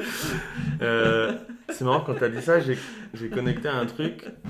Quatre des personnes que j'ai pu rencontrer personnellement, dont tu fais partie, que je considère un peu les plus éveillées, en tout cas, je trouve que vous avez tous cette même aura qui est de d'humilité, tu vois, où quand on connecte et qu'on voit un petit peu le chemin parcouru, il y a des raisons derrière. Enfin, je sais pas si, justement, c'est un peu idiot ce que je veux dire, mais il y aurait des raisons d'être arrogant et en même temps toutes les mêmes d'être humble, mais je trouve que je, ressens cette grande humilité, tu vois, de ouais, de toute façon, ce que je fais, voilà, je le fais du mieux que je peux, mais en fait, euh, on est tous pareils et dans le fond, mais, mais tu vois, un vrai ressenti, parce que c'est une chose de le dire, oui, ok, on est tous pareils, mais tu sens si c'est posé avec une intention de je te dis ça dans le but que justement euh, je te montre que je suis plus éveillé mm. et que ce soit euh, euh, Paul Pironnet, je sais pas si tu connais un enseignant PNL un peu connu en ah, France. Ah, peut-être, oui. aussi une personne qui m'a formé moi à l'analyse transactionnelle mm-hmm. et Franck Lobvé que j'ai pu voir en conférence lors d'une petite discussion où toi je ressens ce côté il y a tout ça mais dans le fond c'est bon, mm. je sais à peine ce que je fais, je, je fais ma vie et puis, euh, je, fais au mieux, mais, mais euh, donc, j'ai un peu l'impression qu'il y a cette, cette notion d'humilité qui revient, en tout cas pour moi, de, que je perçois euh, aussi dans, dans, ce côté enseignement, et entre guillemets, être éveillé et le partager. Quoi. Oui. Je sais pas qu'est-ce que tu en penses. Oui, quand, on, quand, on, quand il y a cette réalisation claire que dans le fond on ne sait pas, que dans le fond toutes les théories sont relatives, que euh, dans le fond, euh, vous ne savez pas ce que vous êtes, vous ne savez pas ce que vous faites, vous ne savez pas ce que c'est que la vie, vous ne savez pas où ça va, mais comme une, une, clarté euh, complète, je veux dire quelque chose qui est non pas une, une, une, théorie ou une, une déduction ou une induction intellectuelle, parce qu'on peut le penser, hmm. mais quand ça s'impose dans le fond comme dans le fond tu sais pas, ça t'échappe et qu'en fait l'expérience d'être en vie c'est quelque chose qui dépasse notre entendement, et eh ben au lieu d'être dans une forme de maîtrise où vous avez tout compris, vous êtes plutôt un pauvre petit perdu dans quelque chose qui vous dépasse. Hmm. Et là évidemment, bah, il y a cette humilité euh, parce que vous avez compris que vous savez pas et que vous pouvez pas vous la jouer en disant oui moi je sais ce qui est bon pour toi, je sais ce qui est bon pour les gens. Non, je sais pas ce qui est bon pour les gens. Hmm. Donc ce qu'on partage au début pédagogiquement, ça va être une connaissance. Euh, euh, il y a un endroit où on va, euh, on guérit les blessures, euh, euh, on veut bien essayer de couper la tête à l'ego, etc. Mais dans cette réalisation qui, pour moi, qui s'est imposée clairement, je ne peux même plus croire à ça. Hmm. Hein, c'est pour ça que, et là, on retrouve ces espaces non duels en disant, bah, qu'est-ce qu'il y a à faire, on ne sait pas. Hmm. Est-ce que c'est bien, est-ce que c'est mal, on ne sait pas. Où ça va, on ne sait pas. Et en même temps, on est conduit intérieurement, on continue d'avoir des inspirations et des modes d'action qui vont aller peut-être plus dans la thérapie ou la spiritualité, ou les deux, ou l'art, ou euh, la plomberie, ou la menuiserie, ou, ou, les vidéos, j'en sais rien, ou l'alpinisme. Hein. Il y, a des tas de gens qui euh, euh, vivent des libérations et qui vont pas enseigner ou qui vont pas thérapiser. Ils vont faire de la mm. musique, ou faire des voyages, ou faire des enfants. voilà, le, la spiritualité n'a pas le monopole de l'éveil et du vivant, mm. heureusement. Clairement. Ah non, ça, ça me parle beaucoup, ce côté de, bon, rien n'est vrai, tout est vrai, enfin j'en sais rien, et en même mhm. temps s'il y a un truc qui est en moi, bon bah il est là quoi, donc je l'accueille et puis je le vis, et même si je, même si sur le plan du mental ça semble aller en contradiction avec l'autre truc de, de toute façon j'en sais rien, bah, pourtant je sais qu'il y a un truc en moi, même si je sais qu'il y a, que j'en sais rien, et j'avance quoi, c'est de toute façon la spiritualité ou un chemin de conscience, c'est, enfin moi je le, je le partage un peu pédagogiquement avec ce, ce podcast, c'est un peu continuellement... Euh, faire euh, dissoudre des paradoxes quoi en fait c'est paradoxe sur paradoxe et t'en as un et tu fais un saut quantique et un autre paradoxe qui se met à toi et pendant un certain temps il semble irréconciliable. Alors la nature de paradoxe, c'est euh, idée qui va contre le sens commun ou contre la logique. Mhm. Super, parce que justement la logique, c'est un paradigme et une façon de voir le mhm. monde euh, rationnel. Et, mhm. à un moment, ça semble euh, juste un paradoxe, jusqu'à ce que ça ne le soit plus, que ce soit intégré, et puis on saute, on saute. Et ça, c'en est un encore que, sur lequel justement je suis en train de travailler et qui est rigolo. Oui, oui, oui. Plus, plus on avance dans cet espace non duel, et plus il y a, comme dirait moi mon, référent principal, Peter Fenner, qui, dans la non-dualité, qui, qui, dit on va progressivement vers la fin des oppositions conceptuelles. C'est-à-dire qu'on a une, une, coexistence, une simultanéité ou une cohabitation de deux formes pensées. Euh, une qui va dire bah faut bosser sur soi, une qui va dire il n'y a rien, à, faire. une qui va dire euh, l'éveil ça c'est quelque chose qui arrive et on peut être éveillé, l'autre qui dit bah, il n'y a, pas, d'éveil, il n'y a personne, il n'y a rien à. Hmm. Et on se dit mais alors chef on fait quoi, c'est où? Bah, Tout et rien. Mm. Et, donc il y a cette gymnastique euh, qui est une étape dans, l'ouverture de l'esprit, on va dire, parce que on pourrait dire aussi que être éveillé, c'est juste avoir un esprit ouvert ou totalement ouvert à ce qui est, aussi simplement que ça. Euh, c'est-à-dire qu'il ne va jamais conclure sur quoi que ce soit, euh, intellectuellement. et donc cette cohabitation de bah il y a quelqu'un, il y a personne, il y a du temps, il n'y a pas de temps, il y a des blessures à guérir, en fait personne souffre dans le fond. et, et et dans cette voie du milieu, où on retrouve aussi euh, un peu, euh, si on va gratter un peu dans la technique, bah, un truc qui est bien connu des bouddhistes, mais ce qu'on appelle le tétralème de, Nagarjuna. Nagarjuna était un autre Bouddha hein, dans, mhm. dans, la, ligne de Shakyamuni, euh, qui parle beaucoup, hein, assez, difficile à lire, mais qui explique ce tétralème, c'est-à-dire que il y, a, y, a, A et il y a B. par exemple, il faut se soigner et il n'y a rien à faire. Alors, on va dire, alors c'est soit euh, il faut se soigner, soit il n'y a rien à faire. Donc il y a A ah. ou, B. Après, voilà, tu connais. Ouais, non, vas-y, explique. Après, il y a, y a, A et B, c'est-à-dire à la fois il faut se soigner, à la fois il n'y a rien à faire. Mhm. Et après, il n'y a ni l'un ni l'autre, ni se soigner, ni rien à faire. Et il dit toutes ces propositions sont des propositions euh, intellectuelles, sont des opinions, des positionnements psychiques, on va dire, euh, mais aucun n'est valable. Et en même temps, on retombe sur un tétralème, leur présence est valable, leur absence est valable, c'est-à-dire qu'on ne sait plus sur quel pied danser. Hmm. Et là, il y a une fluidité au niveau psychique qui nous permet déjà d'être beaucoup plus rond et souple dans notre vie. Euh, euh, et quand il faut se positionner à l'instant T, on va savoir se positionner à l'instant T, euh, parce que le contexte va nous faire sentir qu'est-ce qu'il y a à faire avec telle personne ou envers soi-même. Mais dès que le contexte est, parti, c'est-à-dire l'instant d'après, hmm. ou pourquoi pas l'heure d'après, ou le jour d'après, alors ce positionnement euh, va se défaire. Hein, ce qui fait qu'il y a des gens, je vais leur dire, euh, travaillez sur vous, c'est bien, et d'autres, je vais leur dire, arrêtez de travailler sur vous. Ou en tout cas, faites ce qui vous vient, parce que hmm. moi, je ne sais pas ce qui est bon pour vous. Hein. Euh, et du coup, ce positionnement n'est pas une conclusion comme étant mon enseignement en pur et dur. Lui, il dit, il faut travailler sur soi. Euh, non, c'est ce que je dis à telle personne dans ce contexte. Et le lendemain, je lui dirai autre chose, et peut-être même à la même personne. Je ne sais pas ce que je vais dire. Ce que je propose n'est pas quelque chose de fixe, mais quelque chose qui va danser, hmm. qui se propose de danser avec le moment présent, euh, et continuer voilà, d'exprimer l'être comme ça, d'une façon ou d'une autre, en ayant le moins possible de conclusions. Quoi. Ça me parle beaucoup, parce que moi, dans la perte de poids aussi, dans mon entreprise Alpha Audi, je fais, je fais un peu pareil. Il y a des messages en termes de nutrition ou de sport fonction de là où en est la personne, son paradigme, son chemin, euh, ce que je sens qu'elle a fait, je vais lui donner un conseil et je pourrais très bien lui avoir donné le conseil opposé parce que je sais que c'est la, chose qui est juste euh, pour cette personne à ce moment-là. Même si là, tu parles encore à un autre niveau, mais je vois exactement euh, ce que tu veux dire. Et c'est cool que tu me parles de ce tétralème de Nagarjuna parce que j'en ai entendu, je l'ai beaucoup entendu par Ken Wilber, que j'aime beaucoup et je pense que le mot tétralème, je le connais pas, la traduction en anglais, mais quand tu as dit tétralème, je me dis c'est quoi ce bordel Et en fait, euh, ça me parle. Et ça me fait rebondir aussi sur Peter Fenner, euh, parce que j'ai commencé à lire euh, un de ses livres, Natural Awakening, qui est une espèce de guide pour aider à guider et partager la non-dualité, sachant que ça se partage pas vraiment. Enfin, j'aime beaucoup, je crois que c'est une phrase de Suzuki Hiroshi ou quelqu'un comme ça qui dit certains enseignements ne peuvent pas être enseignés, ils doivent être réalisés justement par soi. Tu peux pas les transmettre. Et en même temps, ce paradoxe de bon bah ton métier c'est ça et moi ce podcast c'est ce que j'essaye de faire tant bien que mal. Donc quels seraient tes conseils pour partager la non-dualité sachant que ça se partage pas? Bah ce qui se partage pas dans la non-dualité, c'est tout ce qu'on peut raconter à son propos. Euh, et en même temps, encore une fois, il n'y a que ça.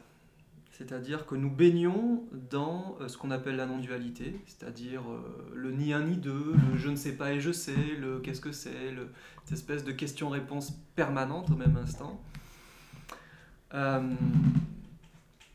Mais d'un point de vue un peu plus technique, un peu plus précis, euh, euh, si vous avez une mesure de réalisation d'unité non duelle, euh, vous pouvez la partager. Hmm. Et ce qui compte, c'est que vous parliez, comme m'a dit Peter, à partir de cet état-là. On va le chosifier comme étant un état, même si ça dépasse hmm. le fait d'être un état. mais dans le modus pédagogique, il y a des moments où on va y être, des moments où on va pas y être, des moments où on va sentir cette connexion, cette unité, cette paix intérieure, et des moments moins.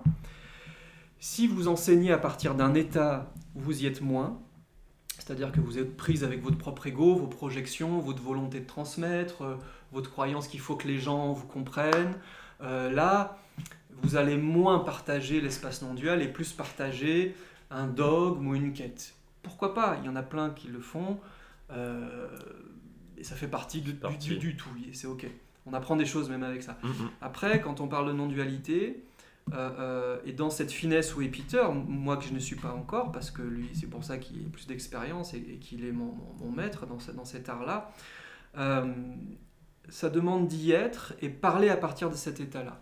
Il y a une qualité de parole et d'écoute et de présence relationnelle qui fait qu'on va transmettre cette énergie-là, ce que j'appelle le champ de présence. Mm-hmm. Hein, c'est quelque chose qu'on retrouve aussi dans le, dans le, dans le Dzogchen. Peter est un spécialiste de ça. Euh, c'est-à-dire qu'il y a ce qu'on appelle la présentation de l'esprit. C'est le disciple qui va devant le maître, et le maître lui enseigne la non-dualité, avec ou sans parole. Mais pour cela, euh, l'enseignant doit avoir dans son regard et dans sa peau cette mmh. infusion, cette aura, comme tu disais, non duel, hein, qui fait qu'il porte cette énergie en lui, qu'il a suffisamment réalisé cette dimension, il la laisse suffisamment transpirer au travers de lui pour qu'elle émane et qu'elle soit un champ d'information parallèle à ce qu'il dit ou à ce qu'il fait, qui va enseigner de façon non verbale. C'est pour ça que beaucoup d'enseignements se font dans le silence aussi, hmm. hein, ou dans la présence d'un dit maître ou éveillé. Hein. Euh, voilà, et c'est en partie pourquoi aussi Peter a appelé son, euh, son bazar à lui euh, Radiant Mind, c'est-à-dire l'esprit lumineux, l'esprit radieux, Parce que dans les traditions aussi du zen, cette présence réalisée a comme une espèce d'émanence, d'émanation qui est l'enseignement. Hmm. Hein. Mais après, si vous voulez relativiser ça, euh, bah, elle est partout dans la nature tout le temps et elle est chez nous tout le temps. Sauf qu'une personne qui le réalise va mettre en avant-plan d'elle-même énergétiquement cette nature intrinsèque, ce rayonnement. Hein. Et des gens l'ont plus ou moins incarné, des gens l'ont à certains moments, d'autres moins.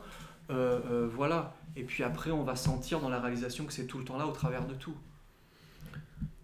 ça me refait penser à quelque chose justement dans son livre. Au début, il dit euh, que bon, son livre c'est une formation pour ça, et puis qu'il a aussi une formation en présentiel. Je sais pas si tu l'as fait toi en présentiel ou en, en ligne. Non, non, je l'ai pas faite. Je l'ai pas faite. Ah ouais?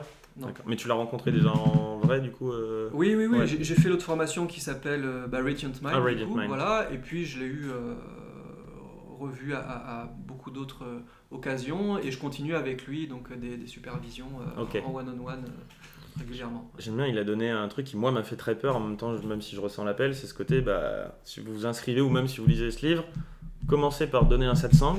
Mmh. Et ensuite, un, mois après, le temps que vous ayez un peu intégré, ou je, mon interprétation, mais voilà, et ensuite faites de la formation ou lisez le livre. Parce qu'il va déjà s'être passé un truc, vous allez avoir compris, débriefé. Mmh. Et ça m'a fait connecter avec cette idée, ouais, que du coup, je, comprends aussi du coup l'intérêt des satsangs. Tu partages l'espace de présence dans la physicalité, pas que tu vois, avec une conférence ou un audio ou, et, euh, et, ce côté qui rejoint ce que tu viens de dire. Bah, tu, si tu l'intègres quelque part, tu n'as rien besoin de dire, tu, tu, peux déjà le partager un minimum mm. juste en étant présent. Mm. Et, euh, et, ça me fait penser à cette, ce que je viens de dire. Il y, a, il y a quelque chose qui se passe en présence de gens qui sont dans ces dans cette non-dualité, on va dire, ou en tout cas qui sont dans ce certain niveau d'éveil. Et en même temps, paradoxalement, moi, les, les moments où j'en apprends le plus, c'est les discussions avec mes plus proches. Mm. Par exemple, les gens qui sont très proches, qui connaissent justement tous les triggers ou qui inconsciemment ont des triggers avec nous, que ce soit moi, mon associé ou ma mère. Et je me dis, c'est fascinant parce que j'en apprends prends autant quand je suis à ton contact ici à 2 mètres de toi que quand je suis au téléphone avec ma mère et que je sens qu'il y a j'ai envie de lui partager toutes les discussions qu'on a aujourd'hui là, sauf que pas du tout. Et en même temps, comment je gère avec cette envie? Pourquoi j'ai envie de lui partager ça? Qu'est-ce que tu vois, c'est intéressant, ça m'en fait en apprendre autant que de le partager quoi. c'est vrai que ça se fait beaucoup pour quelqu'un comme moi qui me définit égotiquement comme très introverti. Je me rends compte que c'est au contact des gens, euh, que ce soit des interactions que je considère agréables ou désagréables qui me font le plus grandir au mm. final et qui me permettent de connecter à ce, cet espace un peu plus non-duel et, et, en même temps euh, le partage euh, par définition euh, s'il y a cet élan de le partager c'est le partager à quelqu'un et, et, pas que le garder pour soi quoi. J'ai un peu l'impression que ça grandit en, en le partageant quelque chose comme un peu comme l'amour quoi. Oui, moi, moi, si je veux garder mon équilibre il faut que je fasse ça. Si je le fais pas il y a quelque chose qui va être beaucoup plus difficile dans ma vie donc je suis dépendant de ça. Mmh. donc on parle de liberté d'indépendance, alors qu'en fait, il y a même un bouquin d'Andreas Müller, là, qui est un enseignant non duel, un des disciples de. Comment il s'appelle euh, L'anglais, là. Euh, Tony, Tony, Parson. Ah non, euh, et, qui a écrit un bouquin qui dit Vous ne serez jamais libre. Mmh. c'est formidable parce que, oui, en fait, quand l'ego flanche, euh, ou se dissout, où il y a cette réalisation, ben on se rend compte qu'en fait on est dépendant de tout et qu'on n'a pas notre vie entre nos mains. Hein, et qu'on est plutôt une expression de quelque chose qui nous dépasse euh, que quelqu'un euh, qui fait des choses par lui-même ou par elle-même. Hein. donc, je ne sais plus pourquoi je disais ça, mais c'est ce qui me venait. tu partageais le fait que tu as besoin dans ton équilibre de partager, sinon que ça te nourrit aussi. tout à fait. Et dans ce que tu disais juste avant, il y a, ce, moment, si tu veux, où on prend conscience, comme tu dis, où en fait le gourou est partout. J'apprends autant au contact des autres euh, que des, des, moments de, paix ou de satsang, et que euh, c'est aussi une vision dans, dans, les voies tantriques, qui sont les voies du monde, hein, spirituelles dans le monde, euh, à l'opposition de moniacal ou que dans des cercles initiés, où tout est le gourou. Hein, euh, et surtout euh, votre famille. Hein, et surtout votre boss. Et surtout euh, là où vous avez mal. Parce que c'est, comme je disais les maîtres de l'ombre qui nous révèlent aussi cette dimension plus difficile du réel. Et, là où il y a ces fixations égotiques qu'on cherche à, résoudre. Quoi, hein. Et donc autant dans le désagréable ou le, le défiant les confrontant que dans euh, les vacances où ça va bien, on, on, croit tous la même chose, on est dans un espace de paix et de bienveillance, et là c'est, le nirvana, et puis après on retourne au turbin, où il y a Noël et où il se passe d'autres choses, où le confinement et j'en passe c'est les meilleurs, quoi. Hein, c'est une autre, une autre chanson. Mais tout ça est le réel, tout ça est le gourou, et la vie est le gourou. Mm. Hein, et vous êtes aussi un gourou pour les autres, que vous soyez agréable ou désagréable. C'est marrant quand tu dis tout est le gourou et surtout ceci, ça me fait penser à une journée qu'on avait passée en nature avec euh, une blague récurrente que je me souviens avoir dit euh, au moins une vingtaine de fois. C'est tous les lieux sont sacrés, mais surtout, surtout ceci, tous les fruits sont bons, mais surtout cette pomme. Et c'est encore une espèce de paradoxe, mais plus euh, dans l'humour. Mm. Et ça me fait penser, est-ce que tu connais Suzanne Cook Reuters qui est une théologienne, une théoricienne du développement, un peu en mode Ken Wilber ou euh, Jean Piaget, tout ça, qui, a pas mal travaillé sur. Elle, elle a créé neuf niveaux, enfin, elle a défini neuf niveaux de développement, enfin de maturité de l'ego, et qui sont justement un côté pédagogique et. Euh, enfin, non, d'ailleurs, il n'y a même pas de pédagogie, c'est juste un modèle du réel et qui euh, tend vers justement l'éveil. Au fur et à mesure, plus un ego mature, comme le disait quelqu'un, j'ai oublié son nom, mais un américain euh, you have to be somebody before you can be nobody. Mhm. Souvent, tu as besoin d'avoir un ego mature et de te remplir et de te mhm. nourrir, d'être stablement quelqu'un mhm. pour ensuite euh, dissoudre tout ça. Et euh, un des derniers niveaux, qui n'est pas encore le dernier niveau éveillé en mode Ramana Maharshi, mais quand tu commences, voilà, tu commences un peu à toucher, il se passe un truc et, les autres le remarquent, c'est ce qu'elle appelle, je crois que c'est le construct aware, justement, tu commences vraiment à prendre conscience que tout est construit, tout n'est qu'histoire qu'on a un peu accès à rien, euh, mais qu'en même temps il y a ce besoin très rationnel de créer une histoire et de poser une histoire surtout, et que ça fait aussi partie de, de notre histoire, tout ça. Mais elle, a, elle liait ça à l'archétype du trickster ou du fool, donc du, mm. en français, euh, mm. un peu du mec qui fait des blagues. Ouais, qui joue un jeu. Qui joue, ben, ouais, qui joue un jeu, mais qui en même temps le déconstruit, tu vois, qui se rit mm-hmm. du monde. Mm. Euh, et ça me fait penser à toi, pour t'avoir déjà vu en position ménestrelle, et je trouve que tu es vraiment là-dedans, c'est là que tu partages pour moi le mieux, peut-être le côté euh, non-duel, c'est avec ta guitare, mm. et tu fais de l'humour tout en partageant une sagesse. Et je trouve que ce côté réussir à rire mm. de tout, mm. de soi-même, des autres, de choses graves et tout, tout en gardant une compassion, c'est une très belle façon de le, partager. Ça me faisait penser à ce côté-là, tout comme euh, tout est le gourou, surtout ça. Il y a toujours un côté un peu ironico-compassionnel quand même. C'est on sent que ça n'a pas de sens et en même temps euh, ça a le sens qu'on lui donne et on peut pas s'empêcher de d'y accorder de l'importance. Euh, et moi je, ressens que je touche de temps en temps ça du doigt, mais que j'ai quand même encore un côté un peu sérieux dans ma vie de tous les jours et je me rends compte, putain, quand il y a des petits moments d'ouverture, de rire, ça, il y a un truc qui se passe. Quand j'arrive à tourner en dérision pour moi, tout en gardant la compassion, ce qui se passe, je touche du doigt justement quelque chose d'un peu, un peu parfois divin aussi. Euh, et euh, voilà, je voulais te partager ça, là, ça me vient, ce côté. Euh, je trouve que tu représentes bien ça aussi, des moments où voilà, on se marre, mm. et de trucs parfois très graves, et en même temps avec compassion, et, c'est un équilibre qui est. qui est, chaud, quoi, tu vois. C'est jouer un peu avec le feu, et en même temps, c'est ça fait du bien, quoi. C'est grave cool. c'est, ça me fait penser à, cet archétype qu'on trouve dans le tarot de Marseille, c'est la, la, la carte ou l'arcane la, du mat, le 22. Tu sais, le, qui représente un petit peu un vagabond, un peu fou du roi, oui. qui a un bâton, et, qui une de ses représentations, c'est la, la folle sagesse, ou en tout cas l'être absolument libéré, hein, qui est sorti justement du chemin du tarot. Il est sorti du chemin de ah. l'initiation parce qu'il a compris que euh, il est sorti de tous les systèmes de représentation, y compris celui qui dit qu'il faut se libérer. Et le fait que ce soit le 22, sachant qu'il y a un truc avec le chiffre 21 dans le tarot, oui. ça ajoute ça, il est après le 21, tu vois. Oui, alors justement, et typiquement, alors certains tarologues vont lui donner le, chiffre 22 parce que le 22 est un maître nombre euh, et qui représente certaines choses, mais en fait, c'est celui qui n'a pas de nombre. Hmm. Vous regardez la lame du tarot, il y a écrit le mat en bas, qui veut dire la mort, euh, et en haut, il n'y a pas de chiffre. Donc on l'appelle euh, l'innombrable des fois. Ça veut dire qu'il est ah. sorti de la mesure. Et cette mort, c'est la mort de l'ego, c'est-à-dire la mort de celui qui systématiquement veut mesurer la vie.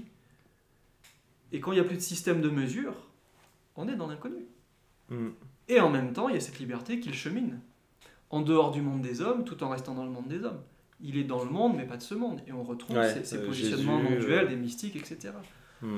Hein et, moi, le tarologue qui m'avait formé à une époque, il y a longtemps, euh, Georges Collet, euh, euh, qui disait que le, le maths c'était le créateur universel. Pourquoi? Parce que c'est quelqu'un qui ne répète pas le connu, c'est-à-dire qui sort des choses de son chapeau. C'est un génie qui va amener des façons de faire inédites.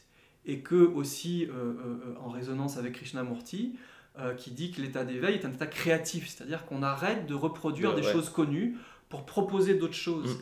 Et qu'il y a une régénérescence, une fraîcheur qui est pour le coup un enseignement parce que on n'est plus dans répéter du connu, on est dans un nouveau printemps, je dirais, une énergie de régénérescence. Hmm, intéressant. Ça me donne envie de creuser un peu sur cet archétype-là. Bon, ça fait déjà un petit moment qu'on parle, j'ai encore un milliard de questions, mais je me dis peut-être qu'on pourra faire un épisode 2, parce qu'il y a plein de sujets que je n'ai pas abordés, tels euh, le chamanisme euh, et tout ça. Euh, en dernière euh, question pour cette fois-ci, est-ce qu'il y a une question comme ça que je t'ai pas posée et que tu aurais aimé que je te pose pour avoir l'opportunité de, proposer une réponse intéressante?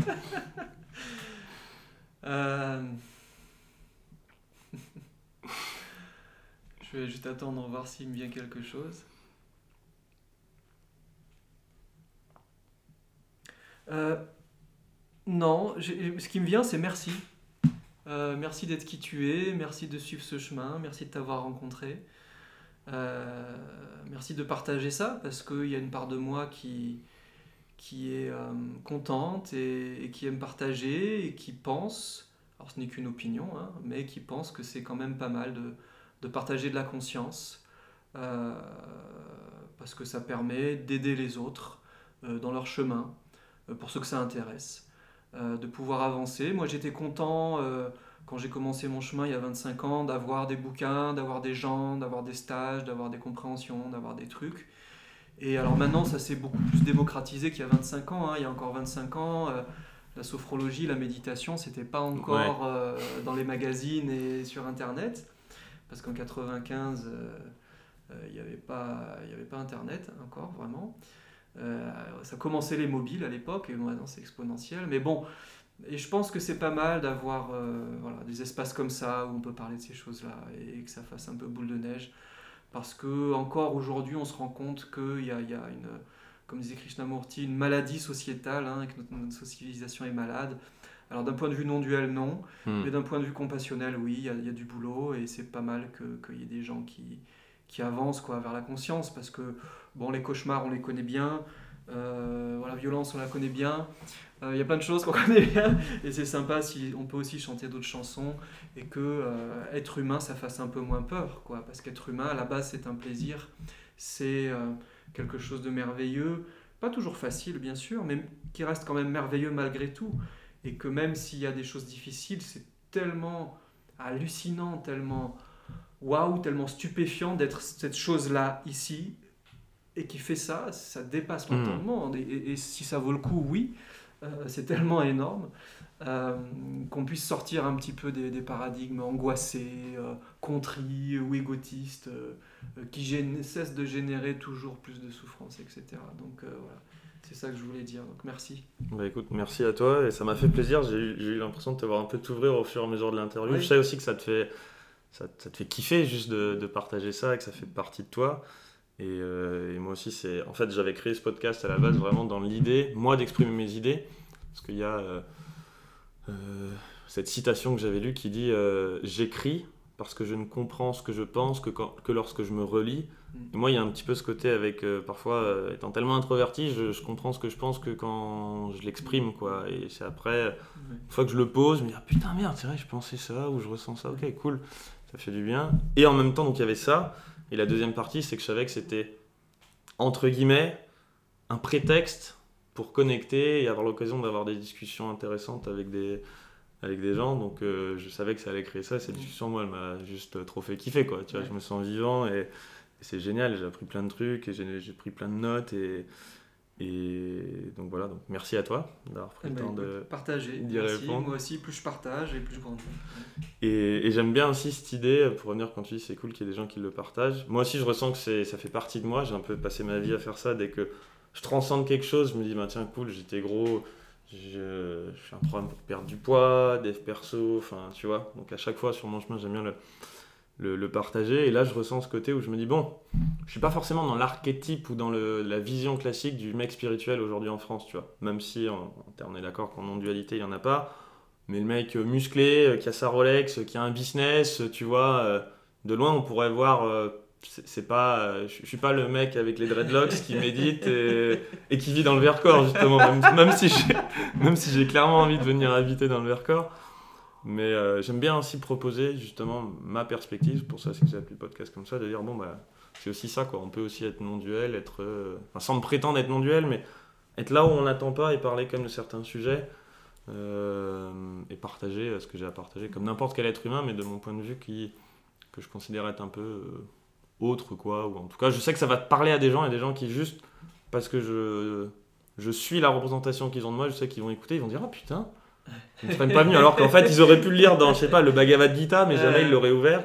Puis ils vont dire Tiens, Bhagavad Gita, pourquoi il a dit ça, lui Et du coup, ils vont aller le chercher. J'aime bien cette idée de participer à ce flux, si tu veux, de, de, de, ce que je représente, de me dire que même si je vais, tout en étant sur le chemin, je vais partager des trucs qui ont déjà été partagés des milliards de fois. Mm mais avoir le, le, sentiment de dire putain j'y participe comme à, mm. à, le cheminer c'est trop bien tout comme moi c'est d'autres personnes comme toi qui me, le, qui me les apportent aussi quoi tu vois. Euh, autre question qui tu penses qui tu connais que je pourrais interviewer comme ça euh, d'intéressant ou qui, qui te vient euh, que pour voilà pour partager aussi? Euh, je pense à, mon ami euh, Didier Fleury, qui est astrologue, astrologue en astrologie structurale. Et je pense qu'il a des choses intéressantes à partager sur euh, la vision du monde présent, du monde présent, et aussi l'évolution de la conscience. Hein, parce que dans l'astrologie structurale, il y a justement une lecture progressive des symboles au fur et à mesure de l'évolution de la conscience. C'est très intéressant, du coup ça donne une approche assez précise des choses et qui va justement vers cette histoire d'éveil, de, compréhension qu'il n'y a pas de moi, etc. Et qui fait qu'on va lire les symboles et les mouvements des astres de façon un peu plus, comment dire, précise. Hein, voilà, on va pas lire un, un, Mars euh, de base avec un Mars éveillé, si tu veux, par exemple. Ok. Hein, et donc c'est assez intéressant, c'est assez novateur. Ça vient d'un génie français qui s'appelle Christian Duchossois. Euh, et voilà, c'est ce qui me venait. Hein. c'est un ami, c'est aussi le parrain de mon fils.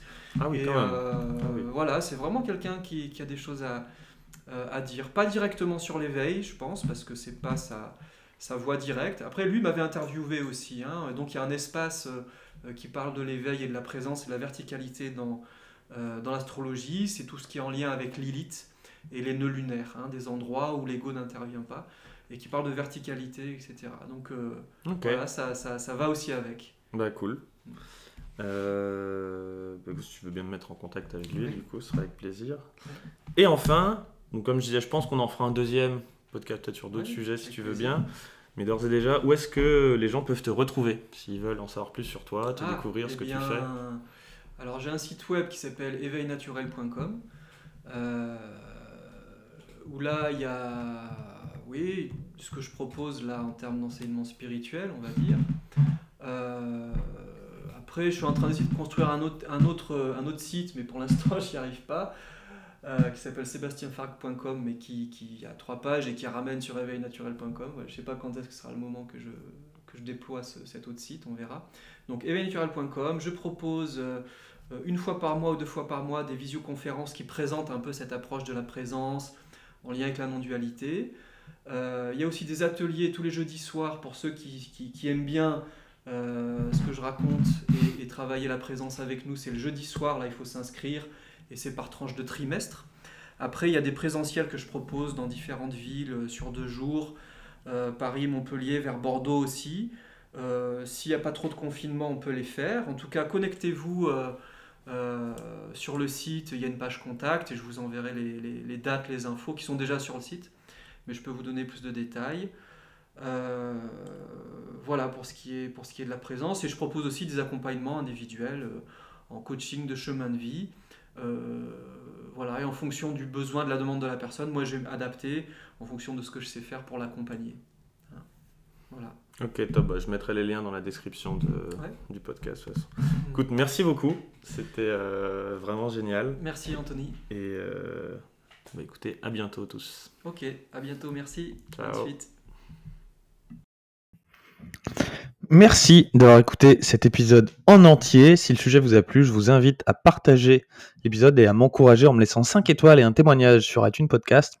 Les témoignages, ça m'aide fait, à rendre le podcast plus visible et à le faire découvrir à de nouvelles personnes. Et je pense que particulièrement cet épisode était peut-être le plus intéressant depuis le début, donc euh, ce serait cool il y a plein de gens qui puissent le découvrir. Je vous invite aussi bien sûr à vous abonner pour être prévenu dès qu'un prochain épisode est disponible et ne rien rater. Si vous avez des questions, vous pouvez me les poser sur mon Instagram qui doit être quelque part dans la description de cet épisode. Je vous dis à très vite pour un prochain numéro de Perspective.